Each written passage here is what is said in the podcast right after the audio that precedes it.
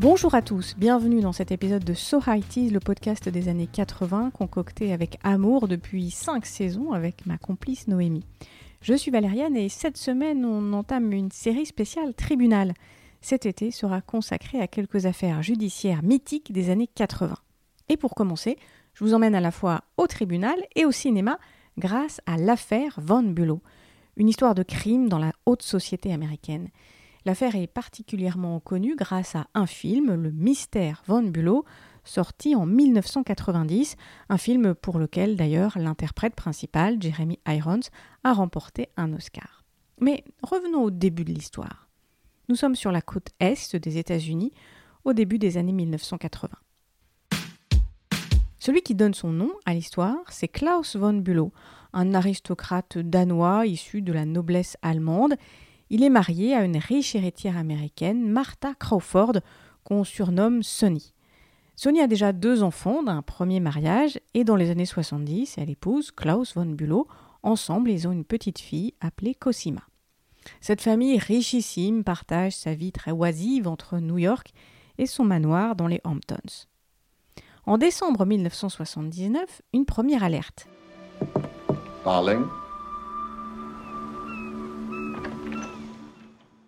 Sonny est hospitalisé pour une hypoglycémie sévère. Les médecins concluent à une mauvaise alimentation. Sonny serait un peu porté sur la bouteille. Un an plus tard, le 21 décembre 1980, Sonny est retrouvé inanimé dans sa salle de bain. Transporté à l'hôpital, le pronostic est sévère. C'est de nouveau l'hypoglycémie. Les lésions au cerveau sont irréversibles. Elle est dans le coma et elle n'en sortira pas jusqu'à sa mort en 2008. On s'interroge sur l'état de Sonny, probablement provoqué par une injection d'insuline. Le mari, Klaus, est rapidement mis en cause. Il faut dire que les rumeurs de divorce courent déjà, et à l'époque il avait une maîtresse.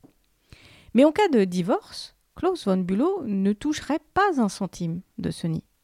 En revanche, en cas de décès de Sonny, Klaus aurait droit à 14 millions de dollars. Et ça, ça suffit pour un mobile.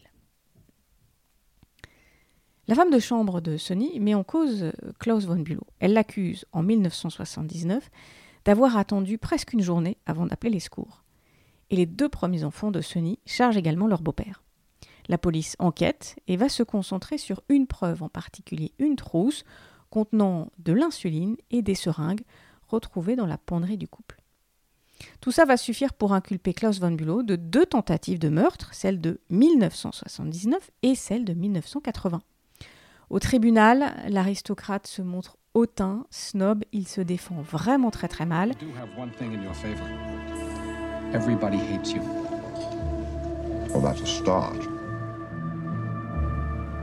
This is life and death. Your wife is laying in a coma. You, you don't even make a pretense at caring, do you? Of course I care, Alan. It's just I don't wear my heart on my sleeve. Les témoignages des deux enfants de Sonny et de la femme de chambre l'accablent. Il est condamné 30 ans de prison.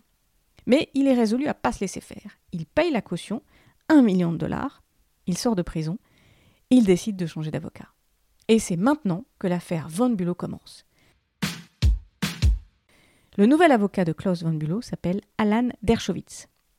C'est un prof de droit à Harvard. Alors lui, il n'est pas vraiment convaincu par l'innocence de son client. Mais, et c'est ce qu'il va montrer à son équipe d'étudiants qui travaillent avec lui sur le cas, il ne faut pas se fier aux apparences. Il est l'avocat, il est payé pour défendre son client, il faut trouver la meilleure défense pour Klaus von Bülow. I agree Von is guilty, but that's the fun. I mean, that's the challenge. Now there is a lawyer. La tactique d'Alan Dershowitz est simple accabler Sonny.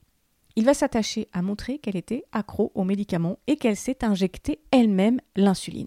En gros, il va plaider l'overdose accidentelle. Et pour ça, l'avocat a deux arguments de poids. Le premier, il va plaider le vice de forme et donc faire écarter une preuve principale du dossier et pas n'importe quelle preuve la fameuse trousse qui contient l'insuline et les seringues. Alors je vous épargne les raisons de procédure, mais désormais, on ne peut plus utiliser cette trousse pour accabler son client. Deuxième argument de poids, l'avocat fait témoigner un ami de Sonny, l'écrivain Truman Capote. Oui, l'auteur du best-seller de sang-froid. Capote vient à la barre raconter, il est sous serment, comment Sonny lui avait montré la façon de s'injecter de l'insuline. Alors entre un vice de forme sur la preuve principale et un gros doute sur la capacité de la victime à s'injecter elle-même le produit fatal, eh ben ça suffit pour que la Cour suprême casse le premier jugement de condamnation. On organise un deuxième procès et en 1985, Klaus von Bülow est acquitté. Ça, c'était pour la partie pénale, c'est-à-dire la question de la culpabilité ou non et de la peine de prison ou non de Klaus von Bülow. Les deux enfants de Sonny attaquent leur beau-père au civil, c'est-à-dire qu'ils demandent une réparation financière. Comme on est en Amérique, il y a une transaction. Von Bülow s'engage à ne plus jamais parler de l'affaire afin que ça ne nuise pas financièrement à sa fille Cosima. Il part en Angleterre et il décède en 2019. En 1985, Alan Dershowitz publie un livre sur l'affaire et sa tactique de défense. Et c'est ce livre de souvenirs qui est adapté au cinéma en 1990 par le réalisateur Barbet Schroeder. Le film raconte à la fois le mystère, Klaus a-t-il tenté de tuer Sonny, et la partie judiciaire basée sur les souvenirs de l'avocat. C'est donc un film de prétoire ou un film de procès. C'est un genre particulier qu'on voit beaucoup d'ailleurs dans le cinéma américain. Pourquoi un tel succès?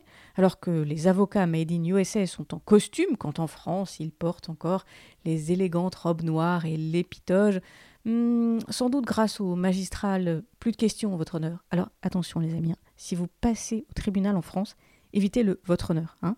C'est monsieur le président ou madame la présidente quand vous vous adressez au président du tribunal ou de la cour. Et bon, pour l'avocat, c'est toujours euh, maître.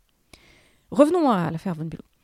Le génie du réalisateur de Schroeder, en adaptant le livre, tient à plusieurs choses. D'abord au choix des acteurs. On l'a dit, Jeremy Irons a remporté un Oscar et c'est amplement mérité. Il incarne un Klaus Von Bülow plus vrai que nature, rigide, coincé, froid, malaisant au possible. You're a very strange man. You have no idea. Le film, euh, alors là on vient d'entendre un, extrait de la bande-annonce, le film nous le montre à travers les yeux de son avocat, avec les questions que Alan Dershowitz se pose, comment défendre un type euh, quoi qu'on en pense, et puis euh, comment choisir la meilleure stratégie pour obtenir l'acquittement. En face, c'est Glenn Close qui est choisie pour jouer Sonny, cette américaine oisive, richissime, paumée, sans doute alcoolique et dépendante aux médicaments. Elle est larguée, elle est perdue, sans doute à l'idée que son mari la quitte. Le film la montre comme une femme qui exerce une certaine emprise sur sa famille. Mais alors comment jouer une femme euh, dans le coma quand même? Le génie du réalisateur, c'est cette série de flashbacks, le public américain ne craint pas cet effet, cette euh, série de flashbacks qui raconte la relation compliquée du couple. Et puis Sonny parle depuis son lit d'hôpital, elle commente. Alors évidemment, dans la vraie vie, ça n'était pas le cas, mais la fiction le permet. Troisième coup de génie du réalisateur, montrer le procès, plus spécifiquement le travail de l'avocat et de son équipe. On assiste aux réunions de préparation de la défense, aux questionnements, aux plaidoiries, bref, c'est une leçon de droit. Ah oui, c'est vrai, une leçon de droit à l'écran, ça peut vite être barbant. Euh, sauf pour les juristes ou ceux qui ont eu la chance de poser leurs fesses sur les bancs d'une fac de droit. Le mystère Van Bulow alterne suffisamment les scènes d'intrigue, de flashback et de dialogue pour rendre ça ludique et compréhensible, et le tout dans une ambiance so high ce qui ne gâche rien. Le film de prétoire, c'est pas un genre nouveau, hein. mais certains vont connaître un vrai succès dans les années 90. Un peu plus tard, une autre histoire vraie va bouleverser le public, tant par l'interprétation des acteurs que par le sujet et même par sa bande son. C'est l'histoire d'un jeune avocat à l'avenir prometteur qui travaille dans un cabinet réputé de la côte est des États-Unis. Mais un jour, Andrew Beckett, c'est son nom, est licencié. Officiellement, il est licencié de son cabinet pour euh, faute professionnelle. Andrew est persuadé qu'on l'a viré car il est malade. Il est atteint d'une maladie étrange, cette maladie qui fait des ravages dans les années 80, le sida. Et pour le défendre face à ses employeurs, Andrew embauche alors un ténor du barreau, un type qui est méfiant, voire carrément hostile aux gays, Joe Miller. Ce très beau film se résume en un mot, un mot qui donne d'ailleurs son titre au film et qui est tiré de la ville où se déroule l'intrigue, c'est Philadelphia. Et c'est bien sûr Tom Hanks et Denzel Washington qui interprètent les deux personnages principaux. Mais tout ça, c'est une autre histoire, on aura peut-être l'occasion de vous la raconter un jour. En attendant, on vous donne rendez-vous au tribunal dans 15 jours avec Noémie pour une autre histoire de procès. Vous pouvez suivre nos comptes SoITs sur Twitter et Facebook, donnez-nous vos commentaires, rejoignez la communauté des auditeurs de Podcast, notre label, participez au Patreon pour nous permettre de lancer de nouvelles initiatives. Merci par avance et à bientôt